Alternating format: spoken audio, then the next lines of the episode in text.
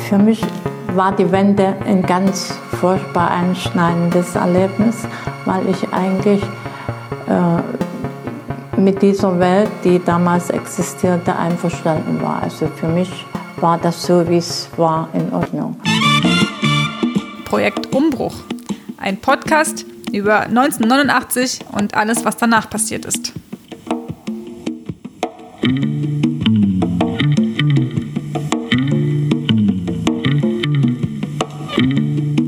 Hallo und herzlich willkommen zum Podcast Projekt Umbruch zur nun schon sechsten Folge. Mein Name ist Daniel. Ich bin hier mit René und Markus im Internet. Wir haben ein weiteres Interview vorbereitet, das wir jetzt euch gleich präsentieren werden. Wir sagen noch ein paar einführende Worte und dann geht es los. Äh, genau. Das Besondere ist, dass gar nicht wir drei so viel reden wollen, sondern eben die Leute selber möglichst viel Raum bekommen sollen. Und ähm, heute haben wir ein Interview vorbereitet mit Ruth. Das ist nicht ihr richtiger Name, sie wollte aber quasi unter einem Pseudonym genannt werden. Und äh, genau deswegen heute also ein Interview mit Ruth. Es war ein ziemlich kurzes und intensives Interview, es ist schon eine Weile her, dass wir das geführt haben. Wir haben nur ein wenig gekürzt. Es fällt vielleicht auf, dass der Anfang und auch das Ende nicht ganz so rund sind wie vielleicht in anderen Interviews. Genau, auch da üben wir ja noch und jedes Interview ist auch so ein bisschen anders. Was ja euch heute vielleicht irgendwie erwartet, ganz kurz, ist, dass ähm, Ruth davon erzählt, äh, wie sie eigentlich von ziemlich, ja, von Beginn an mit ähm, äh, in der DDR irgendwie aufgewachsen ist, äh, beziehungsweise auch schon gearbeitet hat. Sie war Lehrerin, ist dann nach der Wende ausgeschieden aus dem Schuldienst, auch ganz bewusst, und berichtet dann also weiter, wie sich ihr Leben, gerade auch ihre Arbeitsbiografie dann entwickelt hat. Genau, sehr, sehr spannend auch wieder, fand ich. Genau, Jetzt wollte ich nochmal einen kurzen Nachtrag machen, weil ich mal wieder äh, einen Faktenfehler quasi hatte, ne? oder einen vermeintlichen. Uns hat nämlich jemand äh, geschrieben, nämlich äh, Marcel, mit dem wir auch schon mal eine Folge gemacht haben, hat uns geschrieben, dass äh, eventuell das mit der äh, Währungsunion doch ein bisschen anders war und nicht alles eins zu eins umgetauscht wurde. Ähm, was wir nämlich letztes Mal als Teil der Sendung ähm, proklamiert hatten.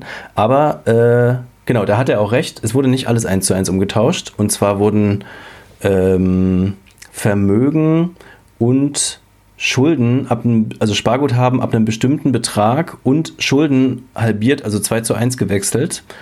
Äh, Löhne und Gehälter allerdings 1 zu 1.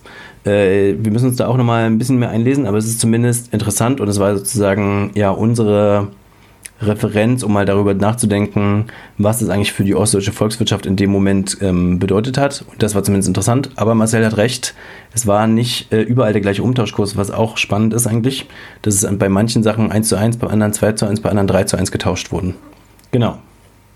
Und jetzt äh, viel Spaß schon mal mit dem Interview und wir sprechen uns danach nochmal.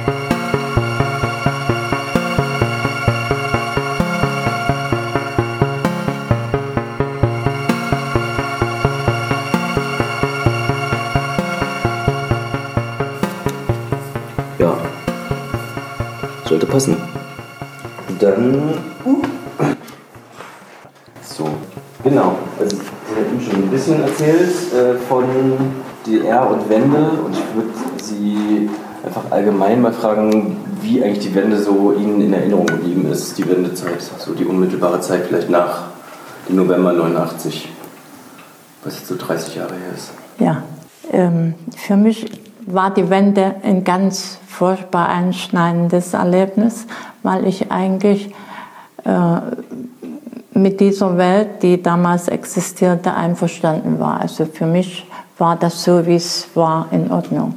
Und als diese Demonstration war auf dem Alexanderplatz, war ich schon sehr erschrocken, weil Leute aufgetreten sind, die ich so nicht eingeschätzt hätte. Mhm. Ein Beispiel ist diese Steffi Spira, die Schauspielerin. Mhm.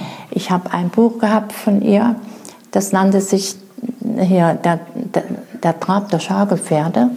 Und da war ich so begeistert, weil sie eigentlich ähm, in, die, in die Richtung ging, äh, in der Nazizeit, die sind emigriert, die waren Kommunisten und das Buch, so wie es geschrieben ist, hat mich sehr, da war sehr angetan davon. Dann steht hier auf dem Alexanderplatz und, und, und, und ruft, nie wieder Fahnenappell, nie wieder Pioniere. Wissen Sie, wie man da erschrickt? Vor allen Dingen, wenn man aus so einem Beruf kommt, wo man damit zu tun gehabt hat. Ich war, also ich war sehr erschrocken.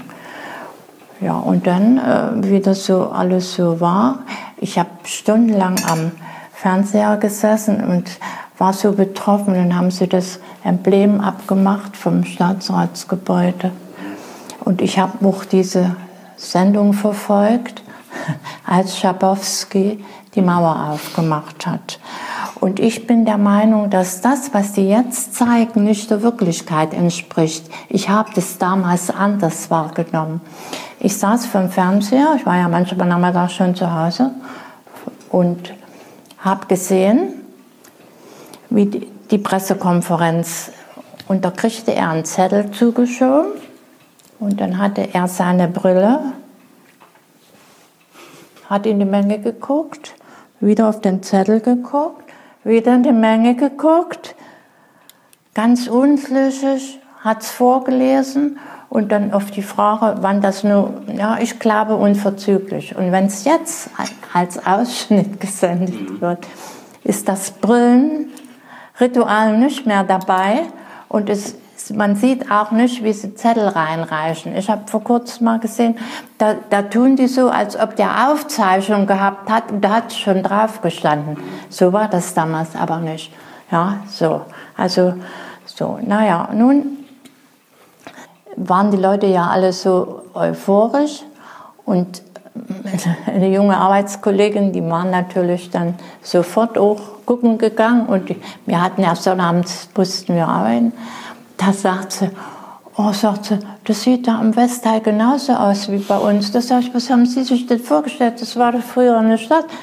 Und äh, es waren aber wenige Schüler nicht anwesend. Es waren ein paar weggeblieben, aber es waren wenige. Naja, und in, ähm, in der Schule hat sich erstmal nicht viel verändert. Gut, manche Kollegen haben natürlich schon ihre Räume umgeräumt, haben an, anstatt Reihen Vierertische gemacht. Und dann muss man sich so vorstellen, die mit dem Rücken zur Tafel gesessen haben, die haben ja gar nicht mehr mitgekriegt. Also dieser Frontalunterricht war schon besser als im, im Viererbereich. So. Ja, und nun ging für mich eine Zeit los, wo ich mit mir und der Welt gehadert habe. Ich habe meinen Beruf aufgegeben. Hm. Es 91 dann oder 90? Nee, 90 schon. Ich habe das Schuljahr zu Ende gemacht und habe immer hin und her überlegt, was machst du denn, Lunga? Lehrerberuf ist ein staatsabhängiger Beruf. Und wenn Sie 30 Jahre war ich im Schuldienst. Von 1960 bis 1990 mit 10 Jahren Horterfahrung, also 20 Jahre Lehrerin und so. Und dann, naja, nun müssen Sie sich ja auch vorstellen, wie viele Leute sich auch gedreht haben. Und für mich war die Entscheidung wirklich nicht so einfach. Also ich habe Schuljahr zu Ende gemacht und die ganzen Sommerferien immer hin und her überlegt. Es gibt für mich im Leben nur entweder oder. Man muss sich entscheiden, weil einen dritten, besseren neuen Weg gibt es nicht. Als der Gysi das verkündet hat, habe ich in der Parteiversammlung gesagt, das glaube ich nicht. Es gibt nur entweder oder. Und ich habe Angst, dass es nach rechts geht. Das habe ich damals zur Parteiversammlung gesagt. Das war am 18. Dezember 1989 und habe mein Parteidokument auf den Tisch gelegt. Ich bin ganz offiziell ausgetreten. Die anderen haben ja alle heimlich oder so. Nee, ich habe meine Meinung gesagt. Die haben mich angeguckt, als ob ich von einem anderen Stern komme. Die haben gedacht, spinnt die jetzt? Aber dies, meine Ahnung war ja, guckt mal jetzt die Welt an, wie es nach rechts ging. Das war 89. Mhm. Na jedenfalls, Schuljahr war zu Ende, wie gesagt. Ich habe überlegt, überlegt. Und am Ende August bin ich aufs Schulamt und habe einen Aufhebungsvertrag gemacht. Und da hat die zu mir gesagt, ich könnte mich auf dem Arbeitsamt arbeitslos melden. Das habe ich auch gemacht.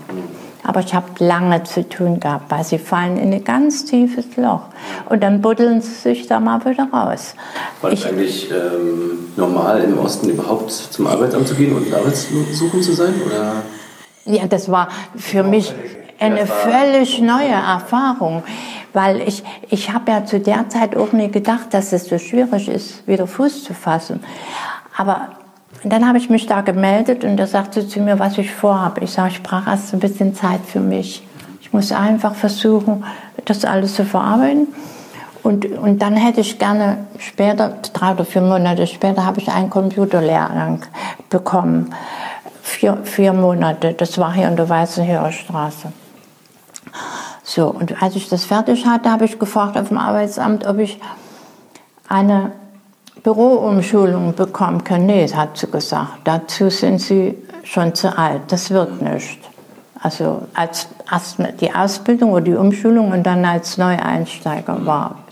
So, dann habe ich gefragt, na und wenn ich was im sozialen Bereich finde, kann ich das machen? Ja, hat sie gesagt, aber erst, erst hier beim Arbeitsamt die Genehmigung einholen sozusagen und dann kann ich mich bei so einem Bildungsträger so, dann habe ich einen Bildungsträger gefunden, der hat äh, angeboten, einen Lehrgang für ein Jahr als Fachkraft für soziale Arbeit. Und der hat Hoch- und Fachschulleute gesucht.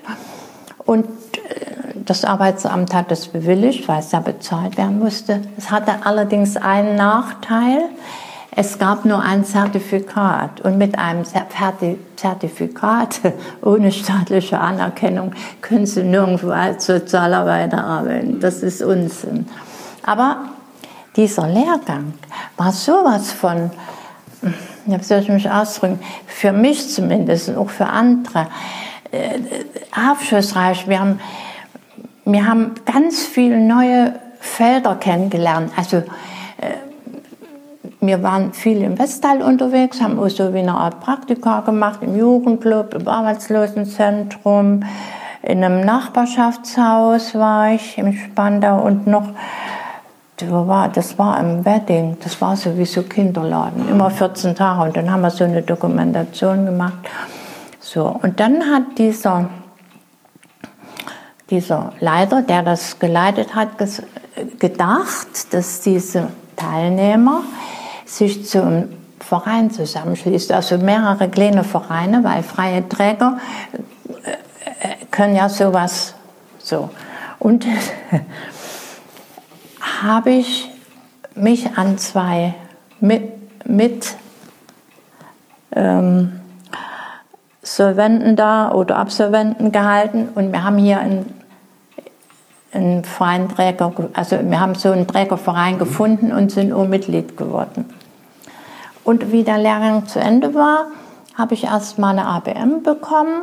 Also der Lehrgang ging los von 92 zu 93 und 91 der Computer und dann die 92 bis 93. Und dann habe ich zwei Jahre äh, eine ABM gehabt und ein Jahr LKZ. Das nannte sich so Lohnkostenzuschuss. Das konnte insgesamt drei Jahre verlängert werden. Und dann war das so, da, da weiß nicht, ob das Arbeitsamt Stellen gestrichen hat oder so. Jedenfalls hat mich der Chef dann nach dem einen Jahr LKZ reingebeten und hat gesagt, eine Stelle wird abgebaut und, und ich war diejenige welche. So, und da war ich erst mal ein bisschen schon niedergeschlagen, aber vom, vom, vom, vom Inhalt dieser war das, war das für mich sowieso nicht meins. Also ich das war einfach nie, war einfach weil ich hatte immer so das Gefühl, der braucht uns gar nicht wirklich, wir sind völlig überflüssig. Die, war so der Chef dann nach der Wende, war das so ein anderer Charakter als vorher? Oder nee, das war, das war, nee, das war ein Wessel, war ein Wesselchef. Ah, ja. Das waren alles, Also auch der Lehrgang, der soziale Lehrgang, das waren alles äh, aus Westberlin. Und, Ja. und der, bei der ersten Arbeitsstelle, das war auch, ja. Naja, und Aber das dann, denn gemerkt, dass die Leute aus dem Westen waren? Oder, also, oder haben die sich zurückgehalten? Oder war das jetzt so. Weil meine Mama war ja dann auch Lehrerin und hatte auch viele Westchefs und meinte, na, er hat gesagt, was machst du denn jetzt? Diesen, wir waren ja alle per Du. Ich sag, jetzt geh ich spazieren. Das hat er doch nie, das hat er nie erwartet. Da bin ich aus dem Büro raus, bin spazieren gegangen. Ja, und dann habe ich mich arbeitslos gemeldet und dann habe ich als Abschied habe ich was gestaltet und habe es an die Türe gemacht. Und das ist auch relativ gut angekommen bei den anderen. Also was ein Mensch zum Leben braucht. Ja. Einen Baum habe ich gemalt und dann haben wir so ein paar Sachen aufgeschrieben. So, und dann, ähm, da wir den Verein gefunden haben und ich ja Mitglied in dem Verein war, äh, habe ich dann die Chance gehabt, in dem Verein eine, eine senatsgeförderte Stelle zu bekommen. Und die senatsgeförderte Stelle hatte den Vorteil, dass sie jedes Jahr verlängert werden konnte. Und dann habe ich eine Arbeit gemacht, die war mir auf den Leib geschrieben. Ich habe mit Eltern, also es war eine Frauenarbeitsstelle, war für die Senatsverwaltung für Frauen. Und in einem Nachbarschaftshaus habe ich ältere Leute na, betreut ist Quatsch, aber wir haben es so angeboten. Spiele Nachmittag, Wandern, kulturelle Sachen, äh, Mutter- und Kindgruppe, also alles, was so in diesen, das hatte ich ja im Soziallehrgang, hat man das ja überall. So. Und da habe ich dann die Chance gehabt, fünf Jahre, vom September 1995 bis Ende 2000. Das ist So. Und dann hatte ich 2000 so eine schlimme Augenentzündung, war sechs Wochen in der Augenklinik und dann hat man angefangen zu mauscheln. Man war immer scharf auf die Stelle. Und da ich an dieser Stelle hing, hat es meine Person auch abgefangen. Und das Mobbing war so schlimm, dass ich dann Ende 2000 aufs Arbeitsamt gegangen bin und habe mich arbeitslos gemeldet. Dann hat man die Stelle erstmal verloren. Der Verein war stinkesauer auf mich, aber es hat mir auch keiner geholfen. Da gibt es ja Gleichstellungsbeauftragte und ja, aber da wird gesagt, ah, das, ich will jetzt keinen Namen sagen, das ist ja unglaublich, Frau. Aber eine richtige Hilfe hatte ich letztendlich nicht. Und ja, und da bin ich so weit in ein tiefes Loch gefallen, dass ich, ich würde sagen, zwei bis drei Jahre bestimmt gebraucht habe, mich da wieder rauszubuddeln. Und meine intakte Familie hat mir geholfen. Ich, ich habe ja keine professionelle Hilfe in Anspruch genommen, aber meine intakte Familie hat mich da wieder rausgebuddelt. Die Jungs wussten immer überhaupt nicht, was mit der Oma los ist, aber ja, ja, gut, aber ja, nee, die waren, zu Lehn waren sie nicht mehr. 2000 war er 14 fast. schon mitbekommen. Ja, so ist es. Ne. Aber, War auch jetzt nicht so schwer Ja. zu verstehen. aber es war bestimmt sehr schwer zu verstehen. Und immer habe ich gesagt, ja, wenn es mich da noch gibt und so. Aber diesen Schritt zu gehen, das muss man sich gut überlegen. Wenn Sie jetzt so ähm, vergleichen die Art des Umgangs zwischen Kollegen vor der Wende, sage ich mal, mit jetzt der Art des Umgangs nach der Wende, gab es da irgendwelche Ja, ja, Unterschiede, ja, ja, ja, ja. ja. Würden Sie sagen, das ist so Also- der Druck, der auf allen lastet, dass alle so ein bisschen... Ja, naja, äh, die- dieser, dieser soziale Umgang miteinander oder auch dieses Austauschen in der Schule tauscht man sich ja immer aus. Dann gibt man mal einen Tipp für eine Stunde oder das, das, das war, jeder war froh, dass er seine Stelle halten konnte. Und, und in der Schule, ich habe ja heute noch äh, ehemalige Kollegen, die in der Schule geblieben sind. Und wie gesagt, ich sage immer, das war meine Entscheidung. Und die, die in der Schule geblieben sind, das war denn ihre Entscheidung. Aber ich stehe nach wie vor zu meiner Entscheidung für mich, war dieser Schritt richtig, weil alles, was in der Schule passiert ist, müssen Sie sich so vorstellen, die Leute haben sich komplett gedreht, um 180 Grad, um weiter mitzuhalten. Und, und wenn ich das erlebt hatte in der Schule, da wäre zwei Jahre später ausgestiegen. Das hätte ich nicht ertragen können. Wenn Sie die Leute kennen, viele Jahre, und wissen, wie die getickt haben, in Anführungsstrichen, da, da, da, das, können, das können Sie nicht machen. Das geht nicht. Und ich habe vor kurzem mal eine Sendung gesehen, da haben Leute aus Sachsen, Sachsen-Anhalt, die haben genau das Phänomen beschrieben, was ich Ihnen jetzt praktisch dargelegt habe wie ich das vorher gesehen habe, dass das so passieren könnte. Ich habe eine, eine ältere Kollegin, die, die haben sich damals wohl noch verbeamten lassen, war noch eine dabei und das haben sie zurückgezogen. Die ist Jahrgang 1940 und dann hätten die müssen noch mal eine Prüfung machen und wenn sie die versabeutelt hätten, weil die war ja da schon über 50 da hätten sie überhaupt nicht weiterarbeiten dürfen. Da haben sie nachher ihre Anträge wieder zurückgezogen. Ja.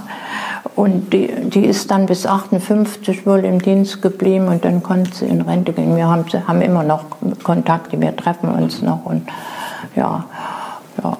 Und dann, wie gesagt, jeder hat geguckt, dass, er, dass es weitergeht und der Lehrgang, wo ich den Soziallehrgang gemacht habe, das ist jetzt ein bisschen wieder zurückgegangen. Da waren Leute drin, die hatten einen Doktortitel, die waren allerdings in der Akademie der Gesellschaftswissenschaften, die hatten keine Chance. Ja, der eine ist Afrikawissenschaftler, mit dem habe ich auch noch Kontakt, der war in Afrika zu DDR-Zeiten, konnte eine afrikanische Sprache. Der hat dann nach dem Lehrgang in einem Ausländerheim Arbeit gefunden. Und dann also es war wirklich nicht so einfach. Ich meine, Marzen-Hellersdorf war ja so ein bisschen auch ein Privileg dahin zu ziehen. Ne? Also meine Eltern sind ja aus Prenzlauer Berg hier nach, nach Hellersdorf gezogen, Ende der 80er. Mhm. Ich meine, das war total, also es war total ein Privileg, so eine Neubau. Ja, ja, ja. Weil Zentralheizung und so. Hat sich das dann irgendwie geändert, dann direkt nach der Wende? Oder wann? Nee, bei uns, also wie soll, wir wandern Hohenschönhausen und es war ja eine, ich sage jetzt mal eine Betriebswohnung. Mhm. Es waren ja auch privilegierte Wohnung, ja. sag ich es mal so. Mhm. Ja. Und diese, ich finde in dem Haus, wo wir gewohnt haben, wir haben, sind 77 da eingezogen, war es nach der Wende sogar noch besser ja. als vorher. Mhm. Da waren, also unsere Nachbar waren, also war eine Dreiraum- und eine Vierraumseite, eine Sechsgeschosser. Die hatten im Grundstück und die sind dann, waren dann schon Rentner, die waren älter als wir, oder die Frau älter, der Mann war so alt wie mein Hannes. Die sind die vier rausgefahren, da hatte ich einen Schlüssel, habe ich die Post rausgenommen, habe ich dann ihr neues Deutschland gelesen. wir haben bloß in Berliner gehabt. Hatte ich dann ihre Fahrkarte und dann haben wir zusammen, haben wir zusammen gekocht. Und dann hat man noch ein Ehepaar, die wohnen in der fünften Etage, da haben wir manchmal zu sechs, zu sechs gekocht und mit, der, mit dem Ehepaar aus der fünften Etage, da gehe ich heute noch ins Konzert mit mhm. uns dort oder so. Die ja. sind inzwischen aber auch weggezogen. Und, aber der Kontakt ist geblieben. Und die, mit der, die gegenüber gewohnt hat, der ist, ist der Mann schon verstorben, aber mit ihr haben wir auch noch Kontakt. Also, und auch hier so im Haus, da hatte ich noch von mancher anderen Familie mal einen Schlüssel, wenn die in Urlaub mhm. gut. Aber, aber hier, seit wir hier wohnen, sind wir für uns. So eine andere Art von Ja, Wohnen, ja so die haben hier, also es ist ein anderes Milieu, würde ich sagen. Es ist sehr bürgerlich alles, das ist mhm. schon klar. Und wir sind, wir sind da nie aus so einem bürgerlichen Milieu. Und ohne DDR, sage ich manchmal, hätte ich auch keinen Lehrerberuf ergreifen können. Meine Eltern hätten das nicht bezahlen können. Aber zu DDR-Zeiten kam das, kostete das ja nicht. Das Studium war kostenlos. Wir haben nur die Internatskosten und die Verpflegungskosten bezahlt. Aber wir haben ja Stipendium gekriegt. Es gab ja Geld. Und dann mussten wir als Lehramtsanwärter anfangen. Da war ich 18 Jahre. Meine Schüler waren bloß 10 Jahre jünger als ich. Und trotzdem, und trotzdem waren wir wer. Obwohl wir keine viel Ahnung hatten. Wir mussten uns das erst alles erarbeiten. Ja, ja. Ja, das ist, aber wie gesagt, und ähm, ich habe manchmal so das Gefühl, die Bürgergerechten, da waren ja intelligent, ich sage mal nicht die Bürgerrechtler, sondern die Bürgergerechten, sage ich immer. Das hat so einen Hintergrund. die müssen überhaupt nicht überlegt haben. Jeder hat ja gewusst, wie der Kapitalismus tickt. Und was anders zu wollen, ohne zu wissen, was danach passiert, das ist für mich nicht nachzuvollziehen.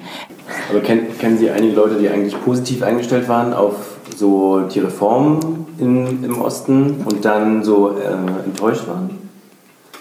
Nee, da kenne ich, da kennen wir keine. Also nee. die, den Umgang, den, sehr skeptisch. Ja, ja, den Umgang, den wir hatten, äh, da müssen wir davon ausgehen, wir waren wirklich staatstreu, in Anführungsstrichen. Aber freiwillig, also von wegen, dass sie immer sagen, das, das war Zwang oder so. Wenn Sie Bilder sehen, wie wenn wir mit den Kindern wandern gegangen sind oder wir haben eine Klassenfahrt gemacht oder wir haben Pioniername da gemacht oder wir hatten eine Badenbrigade die Kinder waren immer so dankbar. Ich habe immer noch Kontakte zu Eltern, ja. Und, aber es gibt eben auch Leute, also ich, wir, wir waren mal in Urlaub mit, mit Bekannten und dann haben wir immer auch so abends diskutiert. Und dann habe ich in meiner Wut gesagt, ja, habe ich gesagt, es gibt Gewinner der Einheit und Verlierer der Einheit. Wir gehören zu den Verlierern und ihr zu den Gewinnern der Ruhe.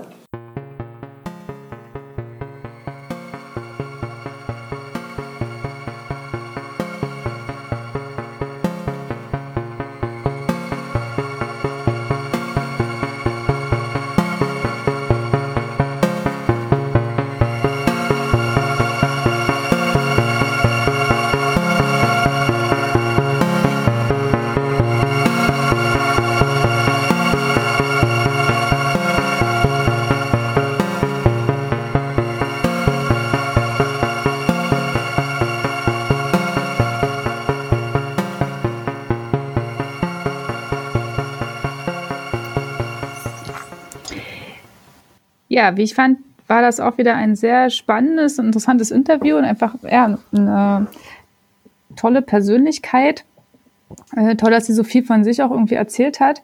Und was ich besonders interessant war, so diese zentrale Rolle von Lohnarbeit. Also, das ist so, wie wichtig ihr das irgendwie war, so dass so Teil der Identität, als sie da auch dann diese Lehrerin wurde, dass das dann im Moment war, ja, da ist man dann jemand und ja, wie, wie sehr das einfach ihr Leben geprägt hat. Ich meine, ich will nicht behaupten, dass Arbeit heute nicht auch irgendwie wichtig ist, aber ich habe schon das Gefühl, das hat sich, also ist für unsere Generation einfach eine andere, hat das eine andere Gewichtung. Ähm, und das fand ich ja bei ihr nochmal echt irgendwie spannend. Wie war es für dich, Daniel? Was ist dir so aufgefallen? Ähm, ich mochte das auch mit der Arbeitssituation und ja, vielleicht das ist, äh, ja, die Zeiten wandeln sich und dann für uns ist Arbeit anders wichtig als damals. Aber genau, was ich interessant fand, fand äh, also war ihre, ähm, ihre, ihre Position zum dritten Weg, die ja so eindeutig war, so dritter Weg, so ein Quatsch, schwarz oder weiß. Und das fand ich ganz interessant, hm. wie sie das so von sich gewiesen hat auf der einen Seite und gleichzeitig finde ich gerade dass der dritte Weg voll die interessante Konstellation ist. Es gibt auch jetzt gegenwärtig ja. so Initiativen, die sich nochmal mit dieser Wendephase auseinandersetzen, aber nicht um die Biografien nochmal sich anzuschauen, wie wir das tun, sondern sie sich anschauen, was für Ideen, Konzepte, Utopien und andere Wege, wie Gesellschaft funktionieren kann, wurden in dieser Zeit diskutiert und teilweise auch kurzfristig erprobt und so. Und diese Sachen, die da auch alle in diesem dritten Weg oder in einem dritten Weg drin sein können, die sind gerade super interessant und sie hat das sich davon sehr stark abgegrenzt. Aber das ist so eine Sache, die ich ganz interessant fand, weil gerade diese Sachen ja. so häufig thematisiert werden. Markus und ich waren da ja bei so einem Theaterstück von so einer Gruppe, die Post-Ost-Gruppe, die den wundervollen Begriff Ossifuturismus benutzt haben. Ein Begriff, den hätte man vor zehn Jahren wahrscheinlich nicht ernsthaft gesagt und so. Und heute sagen Leute das. Und das finde ich irgendwie total interessant. Darüber habe ich dann noch viel nachgedacht. Und eine andere Sache, die sie erwähnt, die ich auch total toll fand, also nun weiß man nicht, ist ja auch schwierig, so diese nachbarschaftliche Sache. Das hat sicherlich auch so eine Art Kontrolldimension, die ich nicht einschätzen kann, aber irgendwie finde ich es auch eine süße Vorstellung, dass man sich kennt mit den Leuten, mit denen man zusammen wohnt. Gerade so wie wir ja wohnen, man wohnt in so einem großen Haus mit zehn anderen Leuten pro Aufgang man kennt die aber alle kaum oder wenig und irgendwie sich gemeinsam mit der Nachbarschaft manchmal zu treffen, Sachen zu machen. das klingt irgendwie auch wie so eine coole Idee, aber vielleicht muss ich dafür einfach nach Prenzlauer Berg ziehen oder so, aber irgendwie fand ich das auch schön und ich fand auch schön, dass das, die, diese zwischenmenschlichen Beziehungen, die Wendephase in dem Fall auch überstanden haben und dass das irgendwann noch etwas ist, was die pflegen. Also nicht in allen Fällen, aber in vielen Fällen noch pflegen und dass die da diese Verbindung haben. Das fand ich ganz schön. Ja, äh, genau. Das Stück, äh, was Daniel und ich gesehen haben, war auf jeden Fall experimental, sag ich mal. Also ich habe auch nicht alles verstanden, aber ich habe mir dann dieses Magazin, was Keines du ja auch äh, mitgenommen hast, habe ich mir dann nochmal angeschaut, da habe ich es ein bisschen besser verstanden. Aus dem Futurismus. genau, wir haben hier nebenbei so einen Videocall auf, das heißt, wir können uns sehen, aber die Zuhörerinnen sehen uns natürlich nicht. Aber ihr müsst euch vorstellen, wie wir uns gegenseitig die ganze Zeit anschmunzeln. Äh, genau, meine Eindrücke von dem Interview äh, sind vor allen Dingen, dass ich es total cool fand, mal mit einer Person in dem Alter von ihr zu sprechen. Also in einem Alter, wo man eigentlich das komplette Erwerbsleben, René hat es ja auch gerade schon gesagt, ähm, in der DDR verbracht hat und auch so eine krasse Aufstiegserzählung noch mitmacht. Ne? Also das kommt ja auch bei ihr so raus. Es gab im Prinzip keinen Grund, sich jetzt von diesem System zu verabschieden. Natürlich gab es lauter Leute in ihrem Alter auch, die super kritisch mit der DDR umgingen, die Oppositionelle waren und auch verfolgt wurden oder so. Aber für sie war es total schwierig zu verstehen, was da jetzt schwierig sein soll mit dem, oder was da jetzt ähm, zusammenbricht und warum da Leute jetzt dagegen sein können. Und da ist sie ja dann auch super enttäuscht von Leuten, von denen sie viel gehalten hat, die sie als aufrechte Kommunisten angesehen hat und so. Und äh, genau, also wir haben, glaube ich, immer jetzt so einen leichten Hang sozusagen bei unseren Interviews, dass wir sehr stark Leute haben, die sozusagen die Wände negativ sehen vielleicht. Da können wir nochmal äh, ein bisschen nachjustieren. Haben wir in den nächsten Folgen jetzt, glaube ich, auch nochmal ein paar andere Interviewpartnerinnen auf jeden Fall. Aber ich finde es trotzdem, das ist ja eine Perspektive, die gibt es ja einfach und die existiert und ich finde die super interessant, weil es natürlich spannend ist, was passiert mit Leuten, die, sag ich mal, in ihren 50er Jahren sind, ihr ganzes Leben da verbracht haben und dann ist dieses Land weg und damit auch sehr viele der Überzeugungen. Das ähm, ist auf jeden Fall krass und die halt echt dann auch 40 Jahre da gelebt haben oder so, ne? Also, das kann man sich, glaube ich, gar nicht richtig vorstellen. Genau. Ähm, und es öffnet auch so ein bisschen die Perspektive vielleicht darauf, wem gehört oder wer claimt die Wende für sich und wie unzufrieden sind dann manche Leute in der DDR-Bevölkerung gewesen, wenn sie gesehen haben, wer da jetzt spricht und was da sozusagen kritisiert wird und so, ne?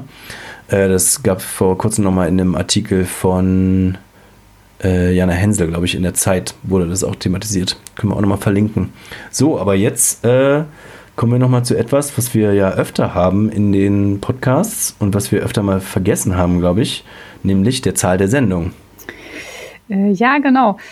Ähm, ich hatte noch mal ein bisschen gelesen zu diesen ABM-Stellen, die ja jetzt hier auch im Interview äh, genannt wurden und die auch für mich aus so Erzählungen von auch so älteren Leuten eine zentrale Rolle gespielt haben in den 90er Jahren. Ich kenne total viele, die das irgendwie gemacht haben.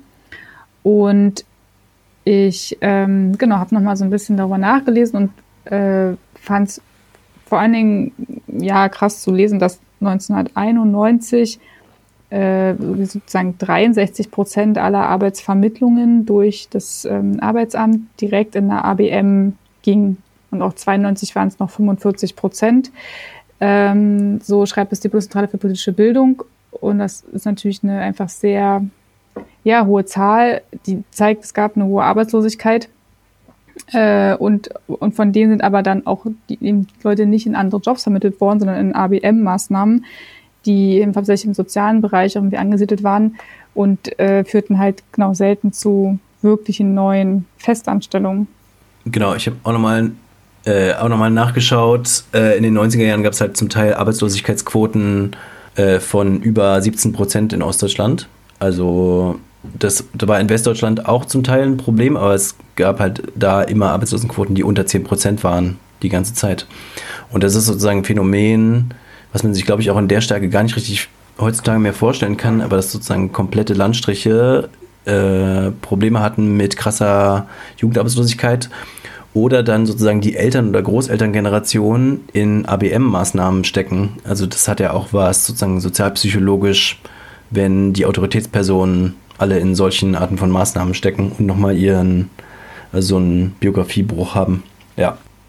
Das finde ich jetzt zum Beispiel sehr interessant. Also sie, diese Phase in den 90er Jahren oder nach der Wende, die wurde ja in den jüngeren Monaten, in den letzten Monaten oder im letzten Jahr auch immer so unter dem Titel Baseballschlägerjahre oder so wurde das dann so thematisiert.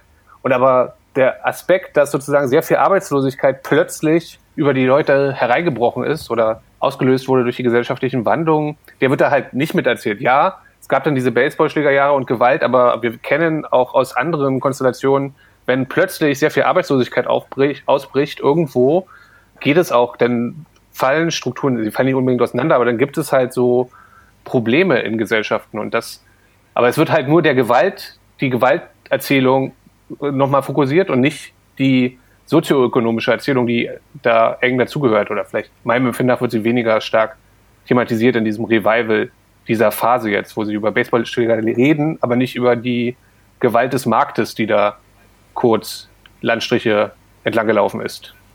Vielleicht war das jetzt etwas polemisch. Ja, ich glaube, also ich würde sagen, auch die Baseballschlägerjahre Diskussion hat dazu beigetragen, darüber zu diskutieren, was ist eigentlich in den 90er Jahren in Ostdeutschland los gewesen, was Beschäftigung und so anging, ne? Also das sozusagen nicht, das, ich finde, das war jetzt nicht der krasse blinde Fleck bei denen. Der Anlass war sozusagen Gewalt, also über Gewalt zu reden in den 90er Jahren. Ähm, und das hat aber ermöglicht, irgendwie über ganz andere Sachen auch noch mitzureden. Ja, ich wollte halt sozusagen nur diese Kopplung nochmal hinweisen. Die Gewalt reagiert auch auf etwas. Mhm. Naja, aber kommen wir von aufgerührten Zeiten jetzt zum Abschluss hatten wir bei der letzten Sendung angefangen, so etwas wie den Tauschmarkt zu initiieren. Also ob das jetzt der finale Titel der Rubrik sein wird, Tauschmarkt, wir werden sehen. Aber es geht hier dabei so ein bisschen zu erzählen, was die anderen machen. Markus hat jetzt eben schon von diesem schönen Jana Hensel-Artikel erzählt. Jana Hensel hat ja in der Zeit so eine Kolumne, also wer, also Kolumne oder regelmäßig Artikel, wer möchte, kann da gern nachlesen und wird es sicherlich schnell finden. Eine Sache, die vielleicht nicht alle kennen und nicht alle gehört haben, ist eine Instagram, ein Instagram-Account, eine Instagram-Seite, auf die uns René hingewiesen hat, weil wir auch ein wenig über Architektur in letzter Zeit sprachen in unserer kleinen Runde. Ich komme gleich dazu. Wurden wir von René auf äh, einen Instagram-Account und der, und der sagt man, bei Instagram sagt man ja mal mit so Ad vorne und der ist Ad baubezogene Kunst DDR Philokatie und der Account sammelt so Fotos von DDR Baukunstdenkmälern und es ist ganz schön zu schauen, also sehr, es gibt sehr viele solche Bilder und die sind total interessant und viele der Bilder kannte ich jetzt nicht und ich finde es sehr schön, mir das anzuschauen und kann es nur empfehlen, dass ihr das auch mal tut. Und Architektur hat zu tun mit einer zweiten Sache. Wir haben jetzt ein Logo. Tamtam. -Tam. Wir haben uns ein Logo äh, von einer befreundeten Künstlerin wurde uns ein Logo für unseren Podcast gestaltet, der auch ein Bauwerk in Berlin im Zentrum hat, das es heute so nicht mehr gibt, wurde abgerissen ähm, das, äh, ich glaube, Ahornblatthaus heißt es. Und es ist gelb, es ist schön und wir sind Ronja von Hasselbach sehr dankbar dafür, dass sie das für uns gemacht hat. Insofern, das ist auch so eine Art kleine Tauschmarktgeschichte. Und das sind die zwei Sachen, auf die wir euch hinweisen wollten. Ja, ich wollte nur kurz zu Ronjas Verteidigung sagen, weil sie, glaube ich, nicht so schlimm fände, wie einen Adelstitel zu haben, dass sie nicht vor, keinen Vorn im Namen hat. Genau, und dann, genau, an der Stelle würde ich dann vielleicht auch noch mal sagen, äh, dass auch ein Dank an die Rosa-Luxemburg-Stiftung geht, denn von der haben wir etwas Geld bekommen für den Podcast, so dass wir eben zum Beispiel das äh, Logo machen auch bezahlen konnten.